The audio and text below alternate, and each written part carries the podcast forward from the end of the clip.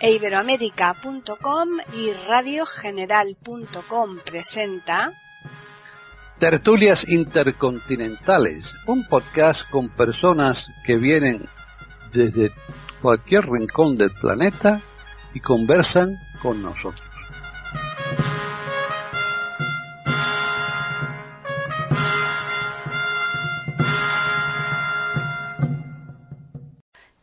Bienvenidos un día más a Tertulias Intercontinentales en iberoamérica.com. Soy Paqui Sánchez Galvarro y se encuentra hoy el equipo en pleno, vamos, estamos todos, absolutamente todos. Así que esto es una maravilla porque además vamos a tratar un tema yo creo que bastante interesante. Así que vamos a empezar a saludarlos y vamos a empezar por Davis que la semana pasada no estuvo. Así que Davis, eh, son Davis Doneto desde Italia, ¿qué tal? Hola, muy buenas a todos. Como siempre, es un placer saludarles y desearles lo mejor por mi parte a toda la audiencia de iberoamerica.com y a todos los contertulios también. Muy bien, pues continuamos con Gabriela Isa, ¿qué tal? Perfectamente, estamos aquí esperando contribuir con el granito de arena ante unos contertulios como los que tengo el honor de compartir con ellos el tema de hoy, que será realmente muy interesante. Perfecto. Eh, seguimos en Chile con Jorge Muñoz, ¿qué tal? Hola Paqui, qué gusto saludarte a ti a nuestros contertulios y por supuesto a nuestros auditores. Creo que va a ser un excelente programa. Sobre todo muy artístico, ¿eh? Vamos a continuar con la doctora René mm, en Mendoza, en Argentina. ¿Qué tal? ¿Qué tal, Paquita? ¿Cómo estás? Un gusto, como siempre, estar acá en Tertulias Intercontinentales de Iberoamérica. Saludo a todos los queridos oyentes y también a los contertulios acá en esta mesa. Este, espero que les guste el tema de hoy, como lo vamos a debatir. Y ya finalizamos en Colombia con María Eugenia de Hart. ¿Qué tal? Bienvenida. Hola, Paqui, y a todos los contertulios un gran abrazo, igual a, a los que nos escuchan. Y les debo decir que estas tertulias eh, en forma personal les cuento, ahora en esta época de pandemia donde perdemos tantos contactos, me ha brindado como un complemento maravilloso para la ausencia de contactos, tanto por los tertulios como por los que nos escuchan. Así que, buen día. Muy bien. Pues eh, como yo adelantaba antes, hoy la tertulia va a tratar sobre el arte. Lo que pasa que lo vamos, como el arte es tan amplio, es un tema tan inmensamente amplio, vamos a acotar un poco la perspectiva del, del cual vamos a hablar de él, del arte, y nos vamos a centrar más en el apartado humano. Pero bueno, eso en cualquier caso los contertulios son los que tienen la, palabra, cada uno de ellos, y son los que decidirán un poco cómo enfocar cada cual el tema. Así que vamos a empezar con Davis. Bueno, ese tema es un tema muy importante. Y a mí me gustaría abrir la, la, la ronda de intervenciones con una provocación porque yo vivo en una parte del país de Italia que es muy laboradora, se trabaja mucho y tenemos muchísimas empresas, tenemos muchísimas industrias, así que lo que importa es la producción. Ahora, ¿qué tiene que ver el arte con la producción? Bueno, bastante poco al parecer, pero es muy importante destacar una cosa, que cuando nos encontramos en un ambiente en que lo que cuenta más es la producción, con respecto al arte tenemos dos conductas fundamentalmente para mí, sintetizándolo un poco.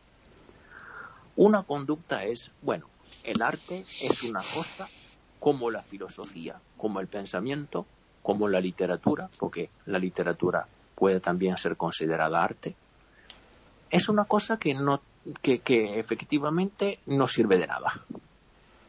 No es útil. Claro, el arte, desde un punto de vista práctico, productivo, no te sirve de nada. No puedes ganar dinero con el arte, a menos que tú lo seas, por ejemplo, no sé, un artista famoso, un cantante, un músico o un poeta muy famoso, un escritor. Porque si no, el arte no te sirve de nada. Esa es una posición. La otra es, bueno, nosotros creemos que el arte es importante, que el arte es una actividad que en todo caso te ayuda a vivir mejor, pero entonces mm, nuestras empresas pueden sacar un poquito de dinero para favorecer la actividad artística. Bueno, yo eh, veo estas posiciones fundamentalmente que se enfrentan entre ellas y espero que la cultura y el arte puedan ganar mucha importancia en este país porque sin el arte, sin la cultura, el espíritu se muere. Y el espíritu es algo importante para la humanidad, porque el espíritu es fundamental para permitir a las personas desarrollar una sensibilidad, desarrollar una cultura, desarrollar la capacidad de relacionarse a los demás. Para todo esto, yo creo, el arte es una actividad fundamental y espero que las empresas y que la industria y que la economía pueda ponerse al servicio del arte para valorar más lo que el arte está acostumbrada a dar a los hombres. De momento acabo aquí para ceder palabras. Gabriel. Bien.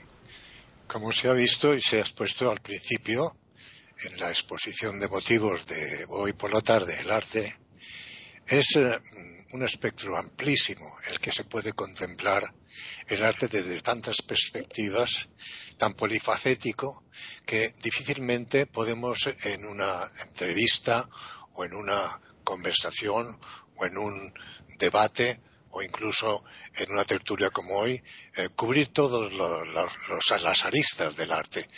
Eh, cabe preguntarse, en principio, qué es el arte o qué entendemos por el arte definición del arte, definiciones múltiples se pueden dar desde la más remota antigüedad, eh, tanto Aristóteles como, como, Aquino, como otros pensadores han dado su definición y como me decía mi un maestro, un profesor, ninguna definición es buena.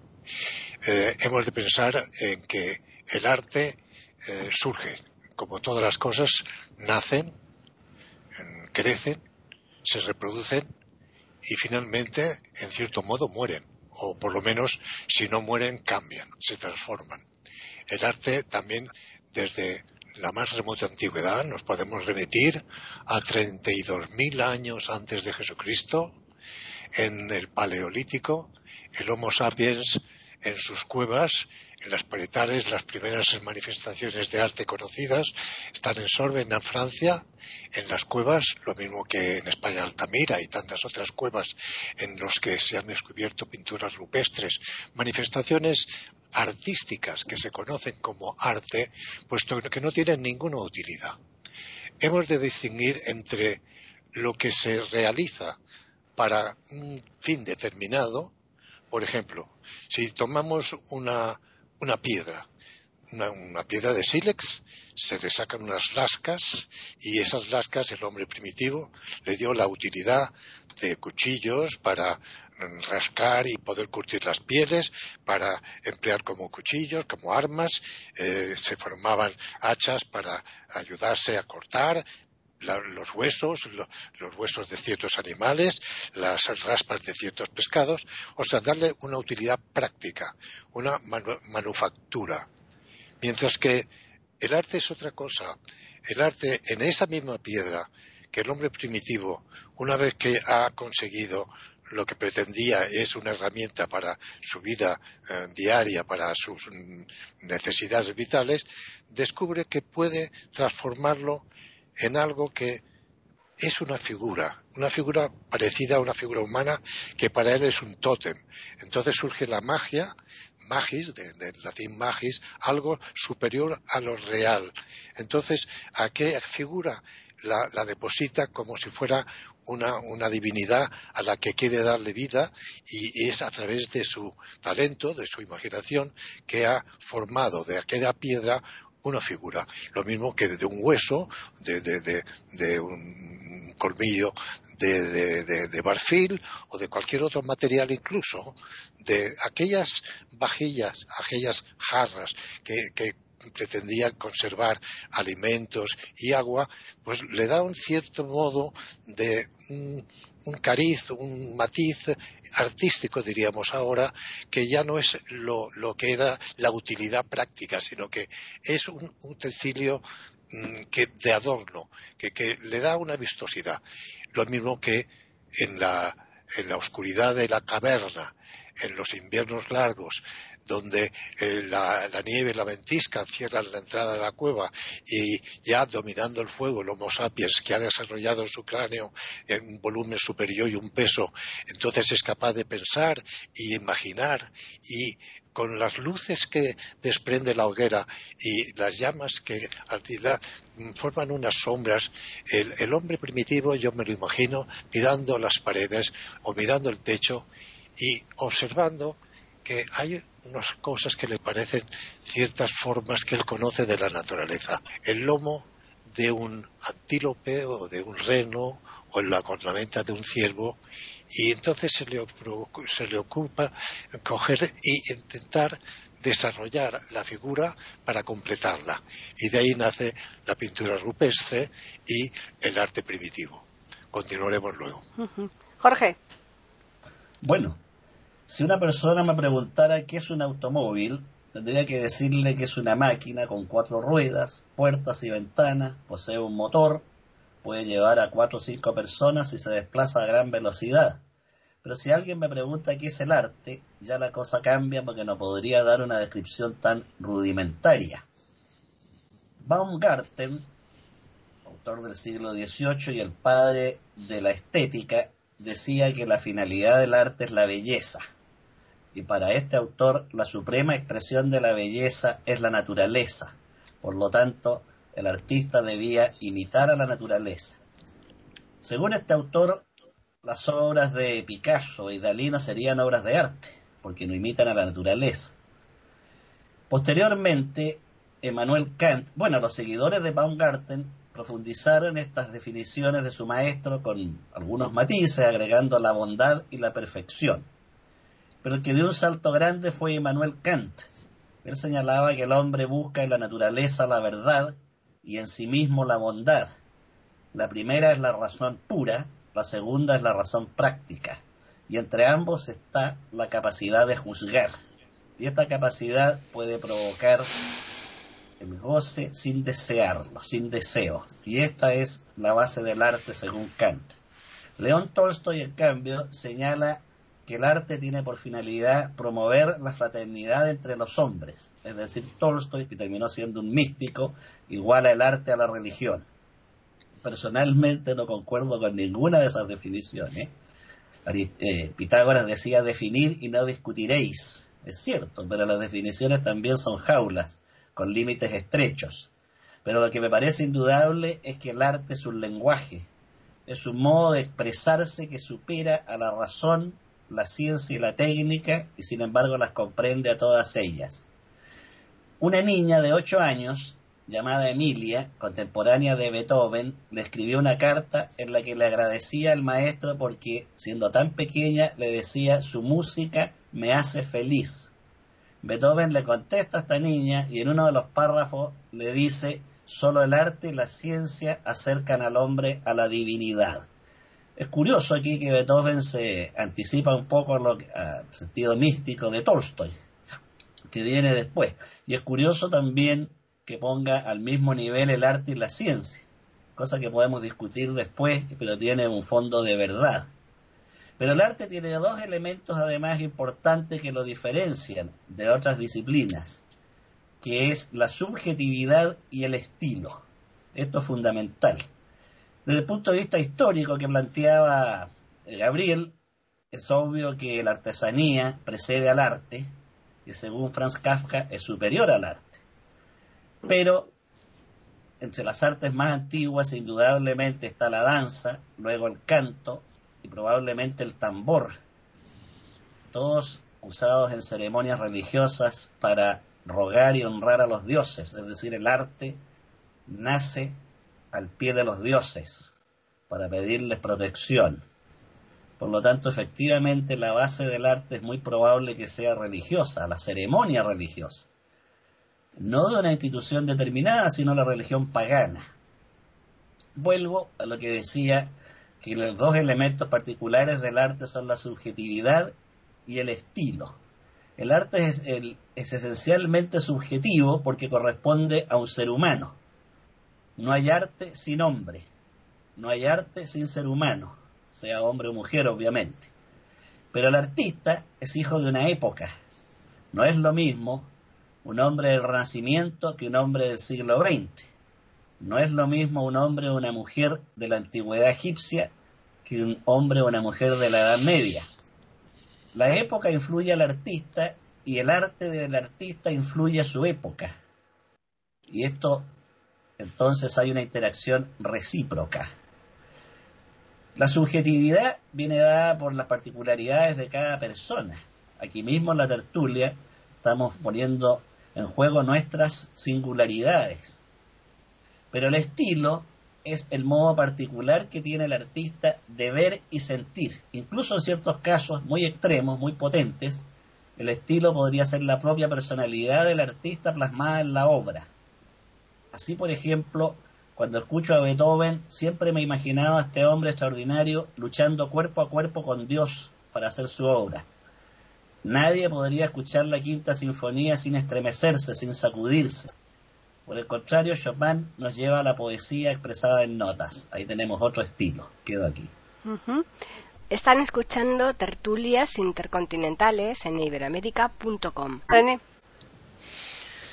Bueno, em, eh, a ver, como resumen, podría decirse que em, el arte es toda en el ser humano, por supuesto, porque esto es una visión antropológica, eh, es toda actividad eh, o producto que tiene como finalidad la estética o la comunicación que el humano tiene. Eh, yo creo que el hombre a través de los tiempos, como estuvo relatando Gabriel y como se ha estado, ha estado relatando también todos, Jorge, todo, eh, eh, marca una época, una, un contexto. por eso es que es comunicacional y siempre llevó, llegó a ese etos, a esa esencia íntima de lo que el humano quiso expresar o comunicar. Eh, por eso está vinculado con lo emocional y, cuando el arte, el, arte ¿no? en sí, eh, eso es algo que separa lo puramente natural eh, de lo humano, en el sentido de, que es puramente antropológico. Si nosotros miramos el, enfoque cultural, en los distintos eh, pueblos, en las distintas épocas, eh, en las distintas este, regiones, a través de la historia. Eh, la cultura la, ha amasado, la ha hecho el hombre, porque el hombre, perdón, me refiero al ser humano, es el que ha este, modificado el ambiente. Es decir, el humano está preparado para modificar el lugar donde se encuentra. Siempre tiene esa tendencia a transformar. Y desde el punto de vista sociológico, psicológico, filosófico, eh, siempre eh, tiene esa tendencia a, integrar conceptos y a la vez también a separar, individualizar o discriminar, porque eh, si bien el arte no lo podemos ver desde el punto de vista individual, porque si bien cada artista hace lo propio, hay una tendencia cultural a generalizar eh, ciertos eh, ítems o ciertas eh, situaciones en cualquiera de las manifestaciones artísticas de, de que marcan un, algo que es propio y general de la época o el estilo. el arte puede expresarse, como dijo, dijo Gabriel, también, eh, tiene muchísimas aristas, ¿no es cierto? Nosotros sabemos que el arte puede ser musical, puede ser eh, la danza, puede ser escénico, a través del cine, a través del, del, teatro, puede ser a través de las artes plásticas, que ahora se llaman artes visuales, la escultura, la pintura.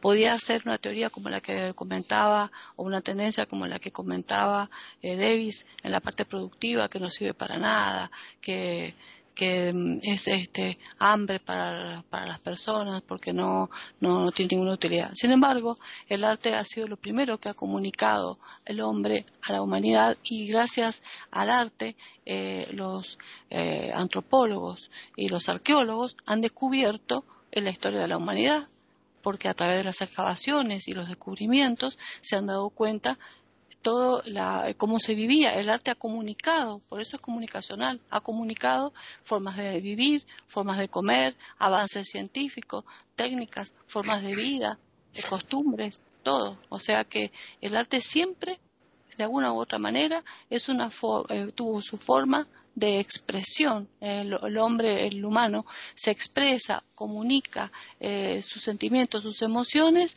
a través de cualquiera de las manifestaciones que le sean más afines a su forma de ser y de esa manera queda plasmado en la historia y de esa manera el día de mañana los demás sabrán a través del paso histórico, va a ser una línea del tiempo de qué ocurrió en cada etapa de la existencia.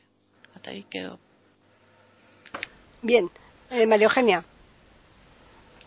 Bueno, escuchándolos como notas porque salen muchas cosas de verdad tan importantes.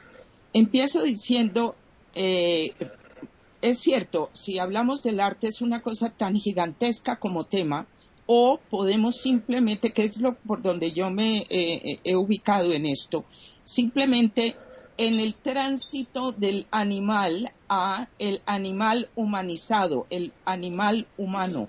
Esto es algo que señala mucho alguien que, que a mí me encanta, que es Humberto Maturana, chileno, epistemólogo maravilloso, y él habla mucho de lo que es este paso, y yo creo que el arte es una de las principales manifestaciones del animal que se humanizó. ¿Eso qué significa? Entonces de ahí paso a los griegos hablaban, siempre se tiene la noción del destino y en la mitología griega las moiras, una que era la que hilaba el hilo que iba a suponer la vida de la criatura que estaba por nacer, la otra la medía era cuánto tiempo duraría esa vida y la otra hacía el ropaje de la vida, el destino.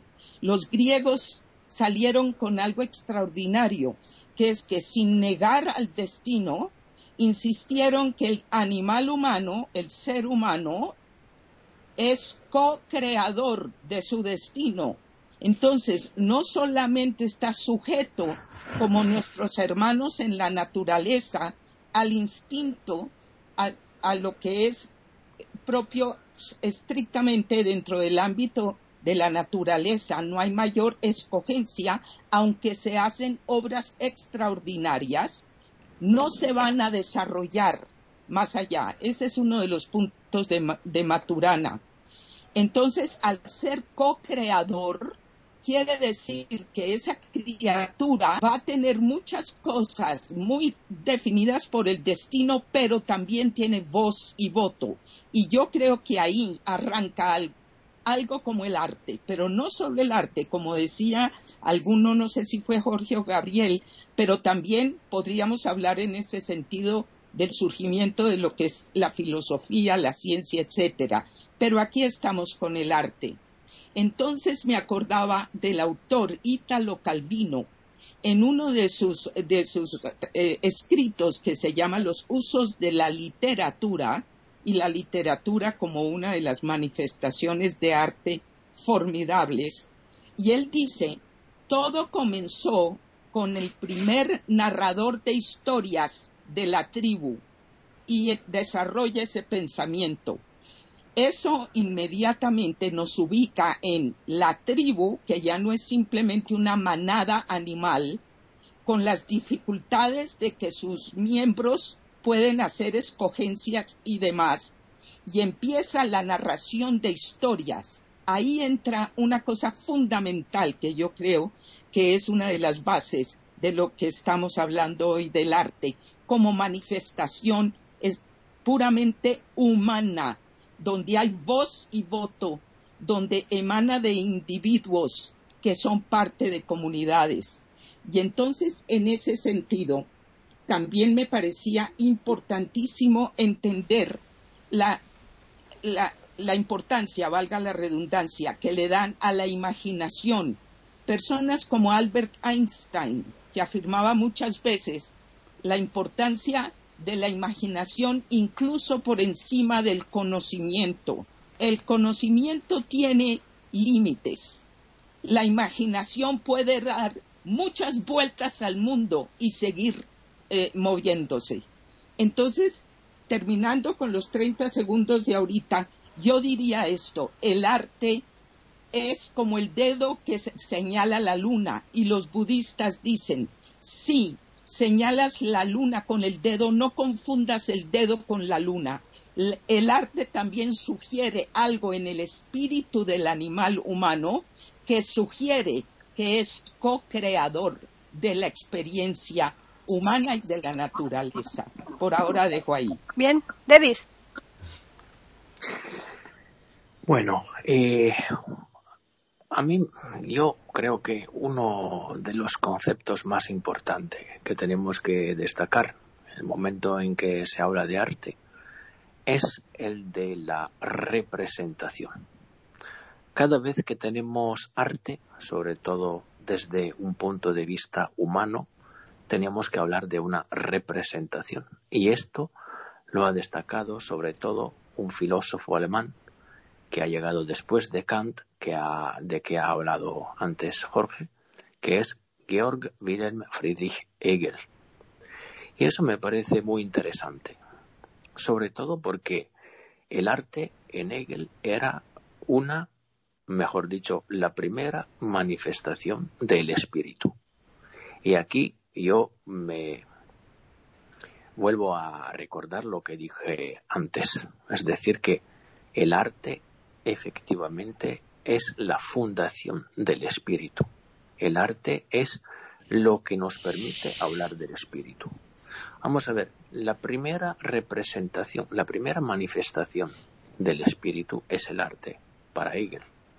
Y el arte es algo de que Hegel ha anunciado la muerte. Y eso me parece muy interesante. ¿Se puede pensar que el arte muera?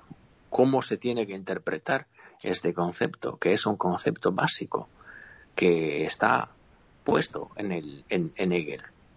Y yo mm, creo que efectivamente nunca Hegel habría querido expresar la muerte del arte nunca habría querido hablar de la muerte del arte. En Hegel, el arte no muere. Y efectivamente eso me parece muy importante porque eh, la segunda forma que, forma parte del espíritu es la religión. Y el espíritu entre arte y religión cambia un poquito. Porque, porque mientras, mientras, perdón, mientras el arte intenta representar algo de una forma sensible, la religión se dirige fundamentalmente al trascendente.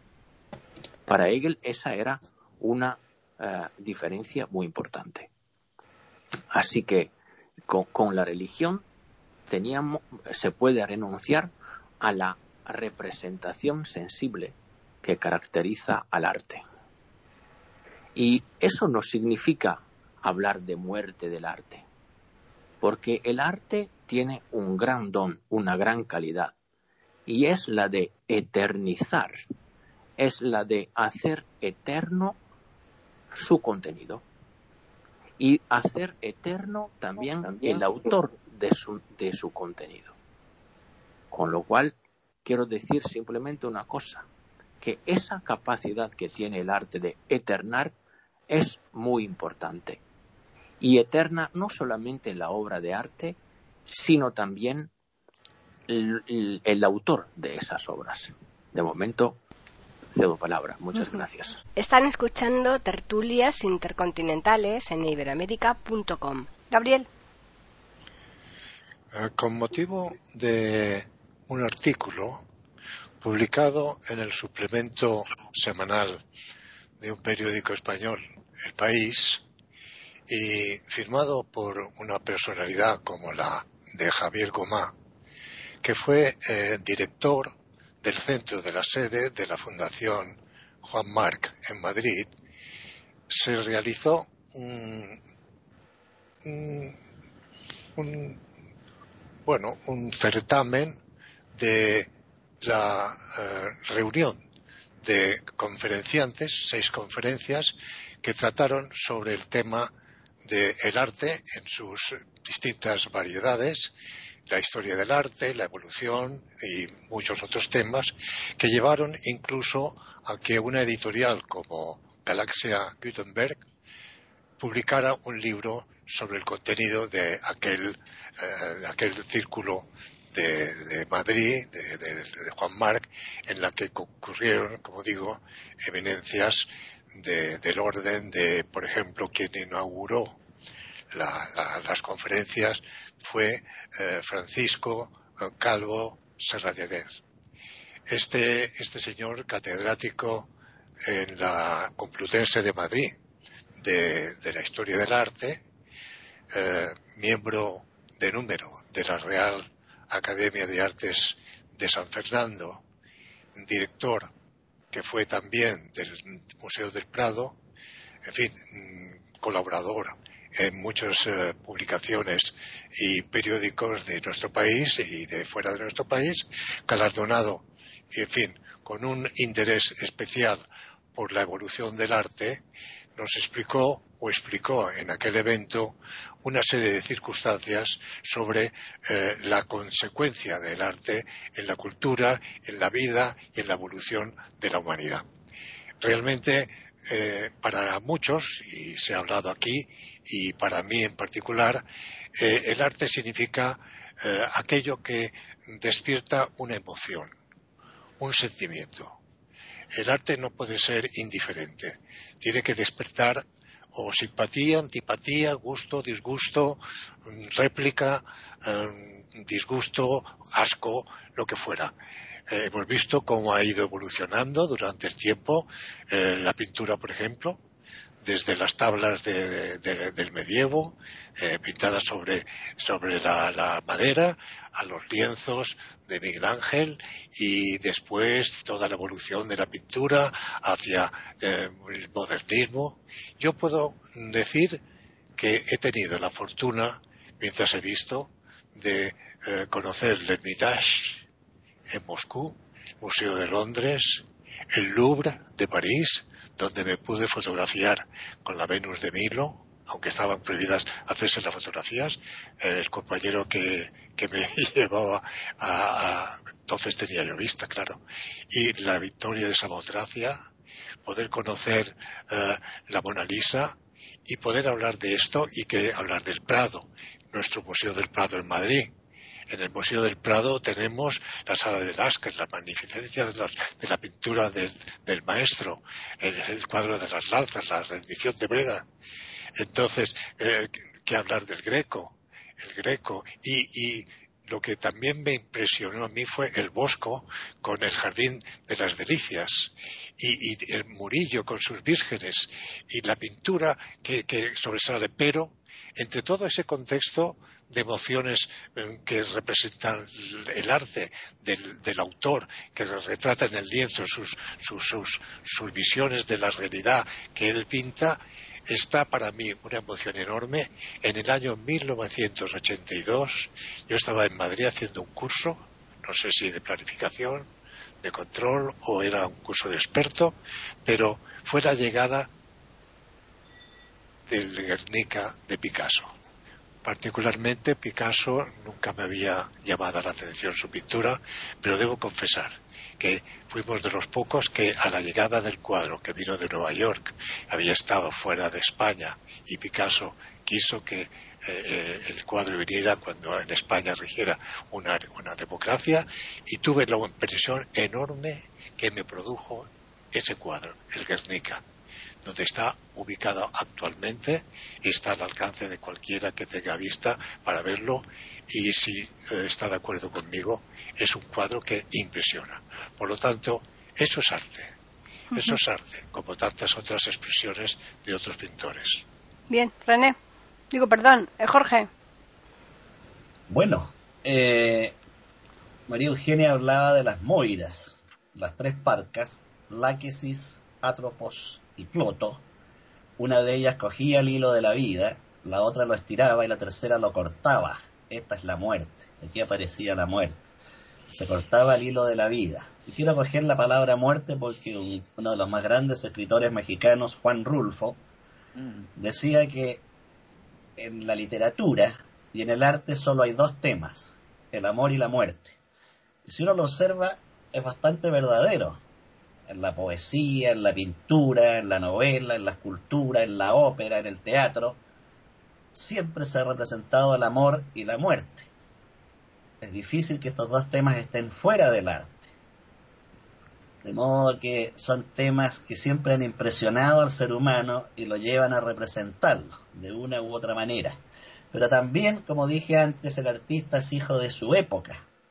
Y en la época actual, donde se han derribado los dioses de los altares para colocar en su lugar tarjetas de crédito, teléfonos celulares y botellas de Coca-Cola, es imposible que se escriba una divina comedia, o el Quijote, o se pinten a las meninas, de Diego Velázquez. El arte actual responde a la esquizofrenia del siglo XX y por lo tanto surge el teatro del absurdo, surge una pintura delirante, surge un arte descarnado que se ha deshumanizado. Ya Ortega hablaba de la deshumanización e intelectualización del arte. Eh, muchas novelas actuales, más que obras de arte, parecen tratados de sociología o de análisis político. Entonces, eh, la época es la que brama, grita y aúlla a través de la pintura, la música, el poema y la prosa. La música barroca la escuchamos y tiende al equilibrio, al reposo. Cualquiera que escuche un adagio como el de Albinoni puede dormirse una deliciosa siesta con ese eh, maravilloso eh, fragmento musical. En la actualidad es imposible. En la actualidad tenemos el rock satánico, tenemos la guitarra eléctrica que relincha como yeguas desatadas, hiriendo el tímpano, el alarido incorporado al canto. Los griegos incorporaron el concepto de la inspiración y entonces aparecieron las nueve musas que vivían en las alturas del Parnaso, un poco más arriba que la mansión de Apolo, dios de la música y de las artes. Y las musas entonces inspiraban al artista. En la actualidad, las musas piden limosna en la escalinata de los bancos y las empresas crediticias. Y nadie se le ocurre invocar a la musa para escribir un poema, un cuento, una novela. Quien lea el método de composición de Edgar Allan Poe va a encontrar un tratado de lógica con una precisión algebraica para componer el verso, sobre todo el verso y el cuento. De modo que el temblor de la época es el que anima y mueve al artista y del cual no puede sustraerse. Cada época tiene sus hombres en la política, en la guerra y en el arte. También hay otra concepción del arte promovida por la psicología que señala que lo que hace el artista en su obra es conjurar a sus propios demonios sus propios fantasmas. Por ejemplo, James Joyce habría escrito lo mismo si no hubiese sido maltratado en la niñez por su padre, que era un alcohólico además. Beethoven habría compuesto con esa intensidad y dramatismo si el padre, que también era alcohólico, no lo hubiera encerrado en un sótano durante horas enteras para que estuviera dándole al piano sin dejarlo jugar con los otros niños del barrio. Quien lea a una psicóloga, se me fue el nombre en este momento, pero que habla de la llave, analiza los traumas. ¿Ah? Alice Miller. Alice Miller, gracias María Eugenia. Ella analiza en Nietzsche, en Picasso y en otros artistas, porque Nietzsche fue también un filósofo artista. La belleza de, de así habló Zaratustra y de su aforismo es innegable. Bueno, todos estos hombres sufrieron traumas tremendos en su niñez que los llevaron a unos a la locura, otros al suicidio, otros a conjurar y el manicomio con sus obras. Jung le dijo a Joyce que se había salvado la esquizofrenia por ser escritor. Por el momento quedó aquí. René.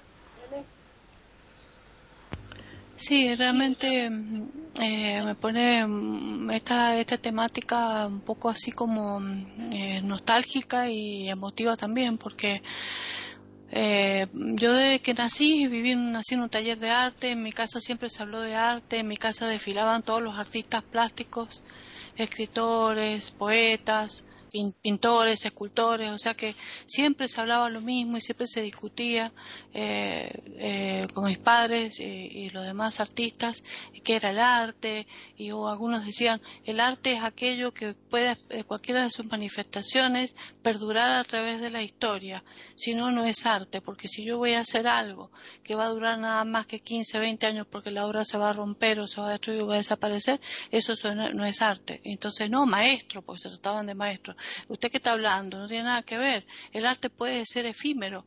Está el arte efímero que yo puedo hacer arte con el humo. Yo puedo fumar y puedo crear arte sabiendo el, el humo en el aire y si usted ve una imagen allí, maestro, eso también es arte. Puede hacerse arte con el hielo que puede deshacerse, puede hacerse arte con cualquier cosa. Entonces yo vi el proceso evolutivo y me acuerdo que una, mi papá una vez, mi padre que era pintor, artista plástico, le hicieron una entrevista a televisión y le dijeron, escape, ¿usted cree que ha muerto la pintura de caballete? Y él dijo, porque justamente ustedes hablaron de la muerte del arte. Y ¿saben qué pasa? Eh, por lo, todo lo que están comentando ustedes, eh, algo que lo que comentaba Jorge justamente en estos procesos evolutivos a través de los tiempos, eh, arrancamos con, con lo rupestre que comentaba Gabriel. ¿No es cierto? Donde el hombre, el, Gabriel lo imaginaba como un hombre encerrado en una cueva, que la única luz de la lumbre, o sea, del fuego, eh, trataba de representar este, como podía un animal en, una pared.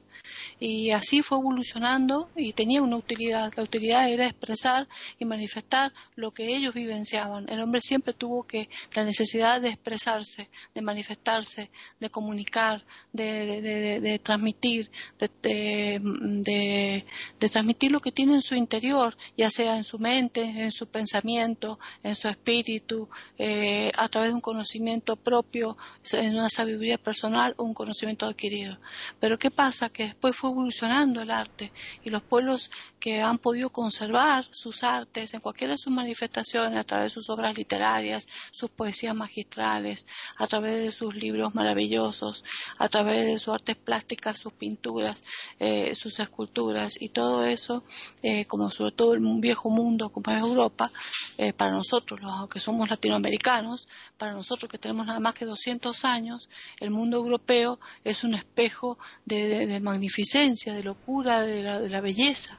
Eh, yo me acuerdo cuando yo mm, empecé a estudiar eh, en el colegio, lo poquito que sé de música, que no sé nada, ¿no? como Paquita que sabe música, este, decían, bueno, el arte de la música es el, la música es el arte de combinar los sonidos.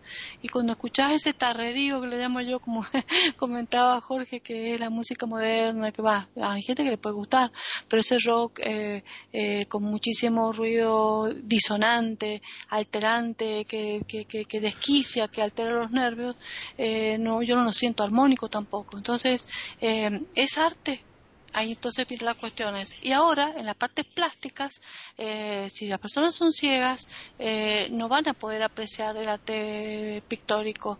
Nosotros, eh, ahí, por ejemplo, estuvo hablando Gabriel de una serie de obras que yo sí las pude ver a través de lo, no, no tuve oportunidad de ir ni al Louvre ni al Museo del Prado, pero sí conozco la obra de Picasso y de Guernica y, de Velázquez y de, y de Bruegel y de, bueno, de todos los artistas Modigliani bueno, y, de Leonardo da Vinci, para qué vamos a nombrar todos los artistas plásticos geniales que llenan los museos porque este, hay libros de arte con unas imágenes, una litografía y unas preciosuras en láminas que uno ha podido eh, ver desde pequeño pero el que no vio nunca, todo eso es nada. Entonces, eh, a ver, que tenemos que dejarle un mensaje a los queridos oyentes ahora.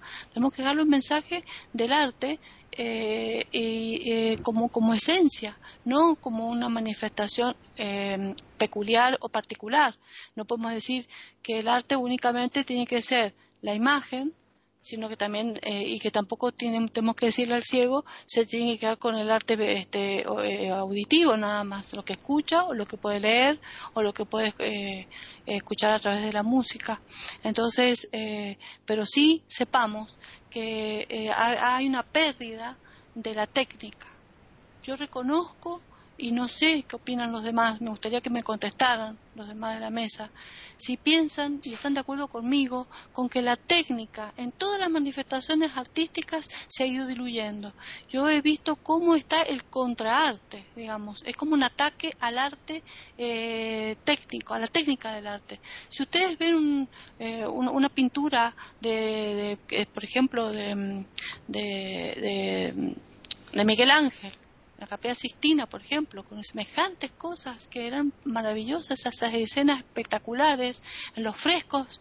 Eh, hoy te pintan un cuadro en, una tarde con pinturas acrílicas y unos manchones y, y, ahora peor se usa el arte, se usa la instalación o sea, por ejemplo, casitas de papel, este, eh, una cascada, un trapo, un lienzo, un tejido al crochet, o sea, una aguja, ¿no es cierto? Un ganchillo, como le llaman en España, y, mm, hacen esos tejidos así medio abierto, lo cuelgan de un alambre, lo estiran y ahí le ponen, por ejemplo, una máscara hecha con papel maché, cartón y unas lágrimas pintadas con rojo que caen al piso.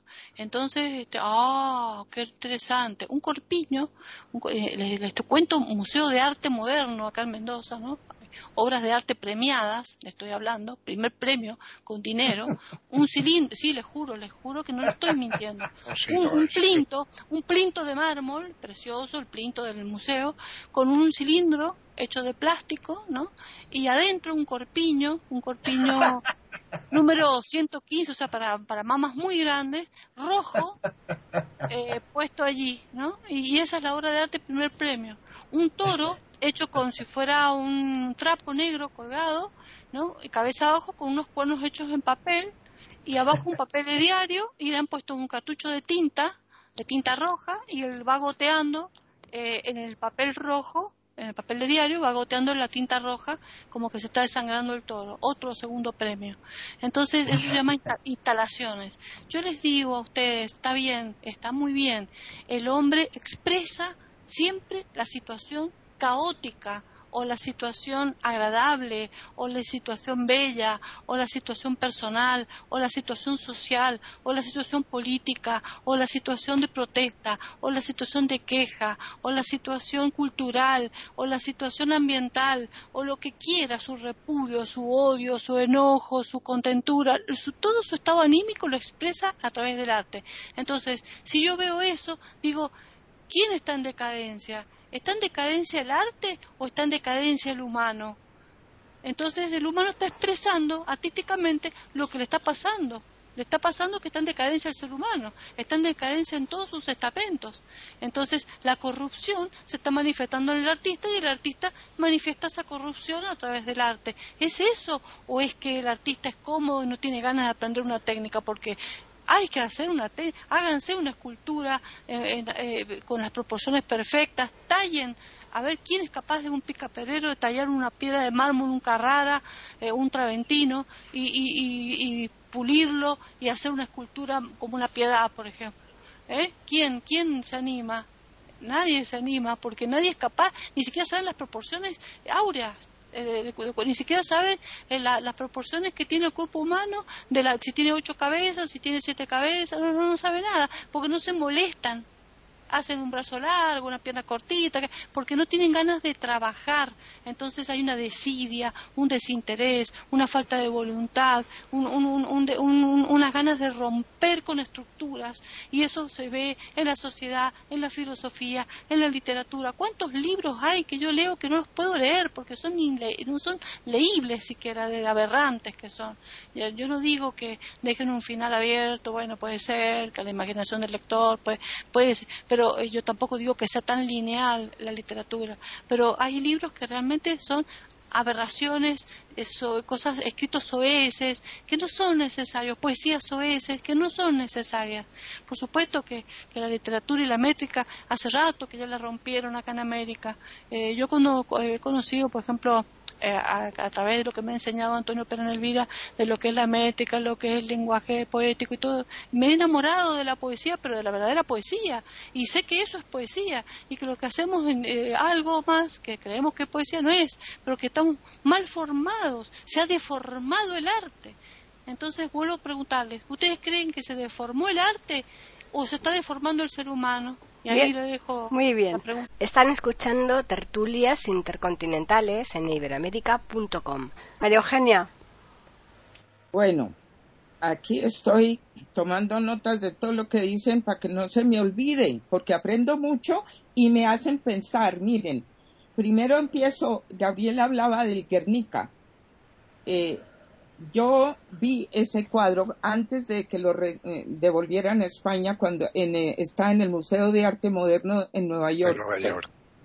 Y me acuerdo que al verlo sentí como que se me iba la respiración y una gran angustia, que creo que una respuesta eh, no, no equivocada. Había un señor español al lado mío y me dijo, porque vio que yo estaba muy impactada con esto.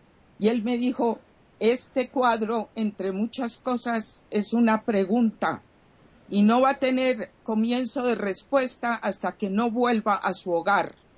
Eso me puso a mí a meterme a, entender, a leer y aprender de qué se trataba esto. Hemos hablado del arte, claro, por supuesto, la estética, pero el arte no es solamente por ahí, el arte, como decía Montaigne, nada humano me es ajeno. El arte contempla lo humano, desde las cimas con C, las altas, hasta las cimas con S, las profundas. Y mientras pensaba en lo que eh, estaba hablando Gabriel del Guernica, entonces me acordé, estando yo cuando viví, yo pasé bastante tiempo en Israel, una vez en Tel Aviv, tenía la fortuna de ser amiga de Fanny Mickey. Fanny Mickey fue una figura del teatro en Colombia importantísima. Y estábamos con su amiga, una actriz argentina muy importante, que se llama, que es Sipe Linkowski. Estábamos almorzando las tres y Sipe venía haciendo una obra, eh, La Madre Coraje, había estado haciendo en el teatro y estábamos hablando justamente del arte y también como lo más estruendoso cabía en el arte. Y entonces ella dijo unas palabras, le dije, ay, escríbemelas, me las escribió en una servilleta que aquí tengo en la mano. Y esto es de Bertolt Brecht, y ella lo puso y dice, que también el odio contra la bajeza endurece los rasgos, que también la cólera contra la injusticia enronquece la voz.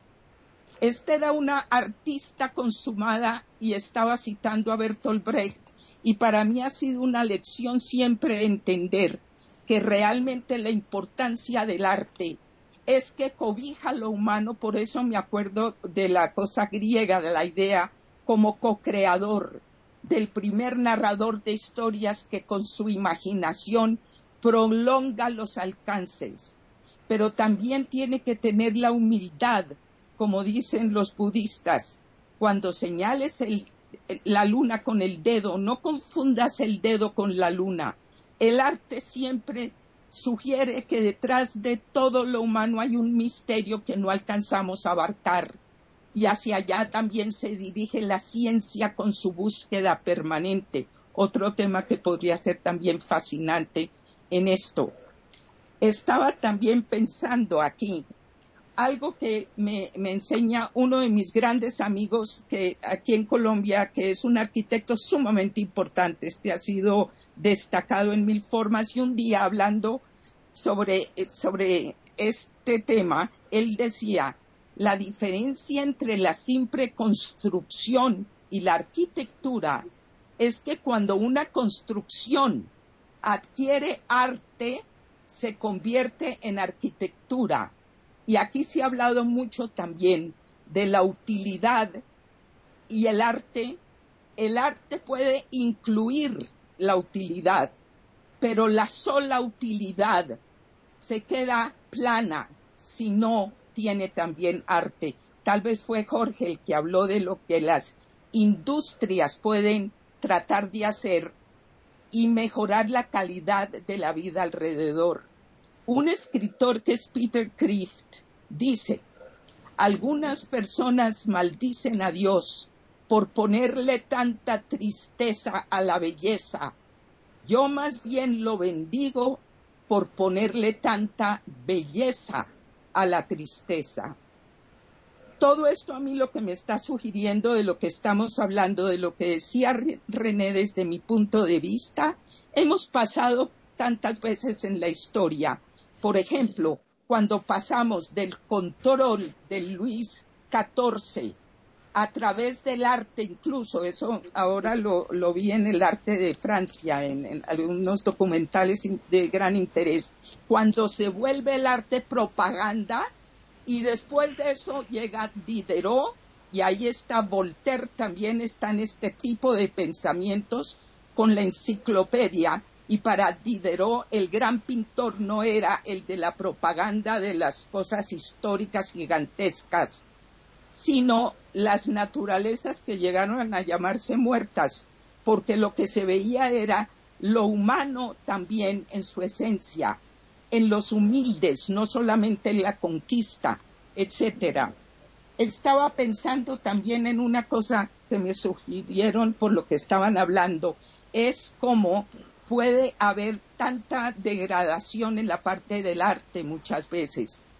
René lo señalaba, yo lo que creo, por ejemplo, es que lo que estamos experimentando es un tránsito de una inmadurez tóxica colectiva donde todo se hace en un instante a través de la tecnología, por ejemplo, y estamos en el, en el tránsito hacia una madurez. Eso ha pasado ya en la historia, en el pasado. No siempre se logra y por eso algunas civilizaciones dejan de ser. Pero cuando se logran enfrentar estos retos, surge una madurez. Ahí es donde vuelve a, aparecer la excelencia en el arte. El arte que es solamente decoración y entretenimiento no es arte. El arte puede incluir esto. El, el arte también tiene que ser algo que no sea una cosa de propaganda, tiene que promulgar ante todo la libertad, creo yo. En ese sentido, es cierto, el arte y el artista va expresando la realidad de su época. Lo que hemos visto es que nunca se logra terminar del todo esa locura divina en lo humano, que es, por ejemplo, el artista y, por ejemplo, el filósofo. Lo dejo ahí. Bien, bueno, pues yo creo que ahora ya lo que vamos a hacer es a modo de resumen muy rapidito, porque como siempre se nos acaba el tiempo, es nuestro enemigo. Así que vamos a comenzar esta última ronda con Davis. Bueno, efectivamente sí. Yo creo que es bueno concluir por mi parte retomando un segundo el hilo de lo que estaba diciendo para poner una cuestión. Naturalmente nosotros hemos hablado de la obra de arte y hemos hablado del artista, pero también tenemos que tener presente que nosotros estamos siempre interpretando a la obra de arte. Y es un misterio, efectivamente, cómo la obra de arte puede suscitar tantas interpretaciones distintas. Y eso a mí me, fascina mucho. Es una cosa que realmente me llama la atención. Y ese, esa conducta que nosotros tenemos enfrente de la obra de arte es misteriosa porque a una misma obra de arte puede suscitarle sentimientos muy distintos a dos personas que la miren o que la escuchen o que la lean, me da igual. Y eso significa que la interpretación casi casi es parte de la obra de arte misma. Sin interpretación, una obra de arte no podría vivir, no podría seguir viviendo. Y ninguna obra de arte sería tal sin las interpretaciones que efectivamente nosotros podemos darle. A este punto yo creo que una hermenéutica de la obra de arte sea necesaria para seguir hablando de este asunto. Y acabo con una pregunta que es un que forma parte del misterio que me gusta destacar en este sentido. Es posible pensar que nosotros podamos, digamos, vivir el mismo espíritu que vivía el artista durante la composición de esta obra. ¿Qué diferencia tenemos entre el espíritu con que nosotros miramos a la obra de arte, porque estamos involucrados en ella, y el espíritu del artista? ¿El espíritu del artista es totalmente presente en nuestras interpretaciones o hay algo distinto? Por ejemplo, ya que tenemos mm, Paquita como que es un artista, nosotros somos lo que interpretan las obras de arte, pero Paqui es un artista. Sería muy interesante saber qué quiere expresar ella mientras canta, cuando canta. Y, porque esa es una forma de arte extraordinaria. Dicho sea de paso, a mí me gusta. Puede que a ella no le guste. Pero bueno, sería interesante saber cuál es el espíritu del artista durante la composición de una obra de arte. Y con esa pregunta dejo palabra. Muchísimas gracias. Bien, pasamos a Gabriel. El arte para mí es como una gema, una piedra preciosa que tiene múltiples facetas y se dispersa según la luz le entra por un lado o por otro y efectivamente hemos de considerar que el arte es variado, es muy variado. Eh, comparemos, por ejemplo, el Taj Mahal con las pirámides de Egipto, las de Kitchen, Micren y Miquerinos, o las tumbas del Valle de los Reyes, o el circo romano, la Acrópolis, el Parcerón, las, eh, las fortificaciones romanas, las murallas medievales, los monumentos incaicos, precolombinos en, en América, todo es expresión artística, según mi leal saber y entender. Es una expresión humana de transformar eh, el sentimiento que inspira eh, el entorno, la naturaleza, las circunstancias, la vida.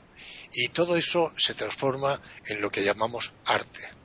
Y lo que decíamos y lo que yo mantengo, nos causa una impresión eh, de belleza, de asombro, de reflexión, de, mm, adoración, eh, en el aspecto religioso incluso.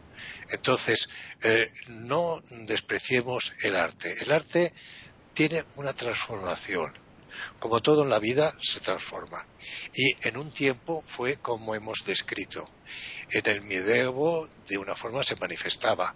Vino el Renacimiento, renacier entre la Edad Media, la Edad Media entre la Edad mm, clásica, greco-romana, el Renacimiento renueva, después vino la Ilustración con los cambios y lo que se ha dicho, el, concepto de arte como una expresión de, exaltación de la belleza y vino los tiempos modernos de hoy en día con unas manifestaciones que a muchos nos repugna o no nos gusta, digamos, que eh, lo que se ha explicado y sin embargo hay artistas y hay adeptos a esa forma de expresión artística, entre comillas, para mí. Es eh, la evolución normal de las cosas. Tenemos que ser críticos en el sentido de que, bien, tengamos una base de que aquello pueda inspirar eh, un sentimiento y considerarlo arte. Otros consideran una mamarrachada. Pero de gustibus non es disputandum, que diría el latino de gustos colores. Entonces, vivamos y comamos que mañana moriremos. Bien. Eh, Jorge. Bueno, respondiendo a las preguntas de René, quiero decirle que no existe verdadera ni falsa poesía. Solo hay buena y mala poesía, como ocurre con todo el arte. En cuanto a la técnica, creo que ella sobrevalora la importancia de la técnica en el arte. La técnica no es más que una simple caja de herramientas pero una estatua como la Pietà no la puede producir ninguna técnica, solo la puede producir el genio de Miguel Ángel. Donde no hay talento, no hay técnica que valga, no hay técnica que pueda producir una obra de arte. Lo primero que hay en el arte es el talento del artista. Yo puedo tener a 100 niños sentados frente a un piano, enseñarles a hacer escalas, acordes, trinos, enseñarles la teoría, pero no voy a producir un Debussy, no voy a producir un Chopin, por más técnica que le enseñe. Eso solo lo puede dar Doña Natura. En cuanto al hogar de Guernica, no creo que sea España. Yo creo que el verdadero hogar de Guernica son las tumbas de los miles de españoles que cayeron bajo la metralla nazi y fascista. Esa es la verdadera tumba de esa obra, y sin ese sacrificio humano no habría existido la obra. Por lo tanto, volvemos a que el arte es un lenguaje, un modo de expresión que expresa ya sea la realidad o una abstracción o lo que el artista, en este caso Picasso, percibió de esa masacre. Con esto termino, Paqui. René. Eh, estoy de acuerdo con lo que dice Jorge, es verdad, nunca ninguna técnica va a dar un artista, jamás. Pero nadie puede hacer una obra magistral si no tiene una base técnica. Si yo le doy a una persona que nunca ha pintado eh, una persona que ve, por supuesto, nunca ha pintado un lienzo y le doy los óleos y no sabe cómo mezclarlos, va a ser mamarrachadas nada más. Tiene que tener todo el mundo, para hacer una expresión artística, una verdadera obra de arte, una base de conocimiento técnico en la expresión artística en la que se quiera manifestar para poder realizar allí todo su desborde eh, expresivo. ¿Entienden? O sea que las dos cosas son importantes. Eh, no se puede hacer. Yo sé que hay genios que han aprendido solos, pero el, digamos que eh, el autodidacta en todo, eh, hay geniales, pero demasiado genial hay que ser y más lento va a ser el aprendizaje si no hay, este, para, llegar a una buena obra, en la que sea, cualquiera de las expresiones artísticas, si no hay de paso una, una buena base. Eso es para mí de cajón. Ahora, eh, es importante saber entonces que, para, que en resumen, para mí, que el arte es eh, una expresión del ser humano eh, de tipo eh, social y que si bien es individual, porque cada uno es, hace su propia obra de arte, tiene un pensamiento colectivo, porque hay una, una, cuestión cultural, que si bien la cultura es un, una expresión intangible, marca épocas, marca pueblos, marca este, costumbres, eh, marca este, eh, formas de vivir, actividades, pensamientos eh, que tienen que ver con el hombre en, el pasaje por esa, esa línea del tiempo, ¿no? esa, esa etapa histórica. Y que es muy lindo, muy bello el arte cuando el hombre tiene la libertad, como hemos hablado en otras veces sobre libertad, de poder expresarse.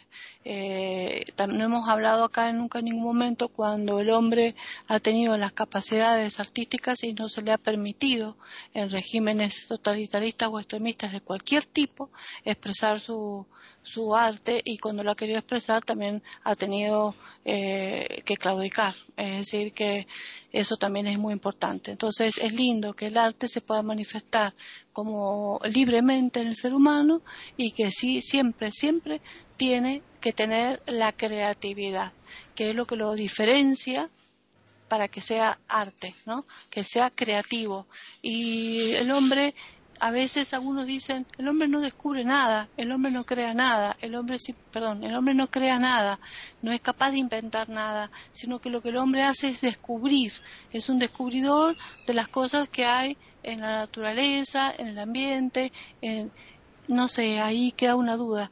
Si realmente descubre el cosmos, descubre la tierra, descubre la naturaleza, descubre las vivencias, o el hombre realmente es creativo a través de una imaginación. Imagina o realmente el hombre eh, eh, ha simplemente descubierto algo que, otro no vio o no descubrió. Y para diferenciarlo de artesanía, la artesanía se considera algo más este, utilitario, eh, aunque el arte también puede ser utilitario, y la artesanía es más, si bien puede tener toques artísticos, es más este, común, más repetitivo creo que el arte es mucho más exclusivo para poder diferenciarlo, ¿no? Eh, bueno, nada más. Bien, pues ya terminamos con María Eugenia. Bueno, entonces miren, resumiendo, porque se pueden decir tantas cosas de verdad, estaba yo pensando que tal vez eh, eh, para, para terminar subrayando la importancia de que en el arte es verdad, está el artista y está el que contempla la obra, el que la escucha, el que la toca, está el que la interpreta, está la respuesta y esas dos cosas juntas, tal vez, es lo que, lo que constituye el arte.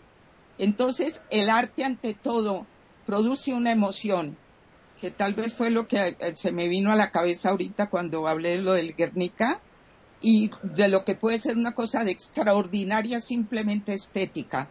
Entonces, pero hay una respuesta de la emoción. En la ciencia está la respuesta fundamentalmente desde la razón.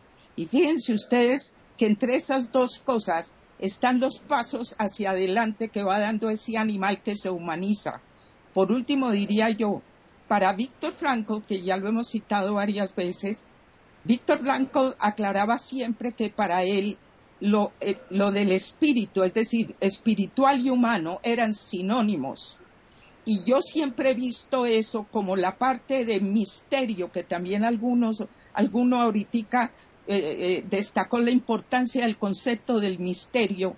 Ese misterio que ese animal humano que empieza a trascender el instinto, empieza a ver con asombro y a veces con temor también lo que no alcanza a abarcar y hacia allá se dirige la ciencia con la razón, el arte con la emoción, tratando de buscar. Y entonces pensé alguna vez que para mí, en una forma muy personal, la diferencia entre espíritu y religión, espíritu es el tema, es el tema del misterio que da para todo. La religión para mí es la búsqueda del animal humano, del lenguaje para interpretar y poder expresar ese misterio en lo poquito a poco que lo va eh, tocando. Por eso es que para mí, ya concluyendo, el arte tiene una importancia inmensa porque conmueve. El arte conmueve. Por eso no puede ser repetitivo. Y por eso se ha dicho, son pocos siempre. La humanidad nunca ha contado con más de un puñado de seres humanos dispuestos a dejarse incendiar para romper las tinieblas. Ahí ubico yo, por ejemplo, a los artistas. Bien, pues eh, como siempre para mí ha estado genial esta tertulia hoy al pleno, como decía al principio, así que hemos contado con opiniones de todos nuestros contertulios habituales, así que yo agradezco mucho, como siempre, vuestra presencia y por supuesto también a los oyentes el que semana tras semana estén aquí pendientes del tema que estamos tratando para después ellos escucharlo, descargarlo desde sus casas. Así que vamos a recordarles que nos pueden escribir al correo tertulias y también pueden hacerlo al Twitter eiberoamérica con las iniciales EI y la A de América en mayúsculas. Así pues, simplemente emplazarles hasta el próximo lunes aquí en iberoamérica.com, en donde les ofreceremos una nueva tertulia intercontinental.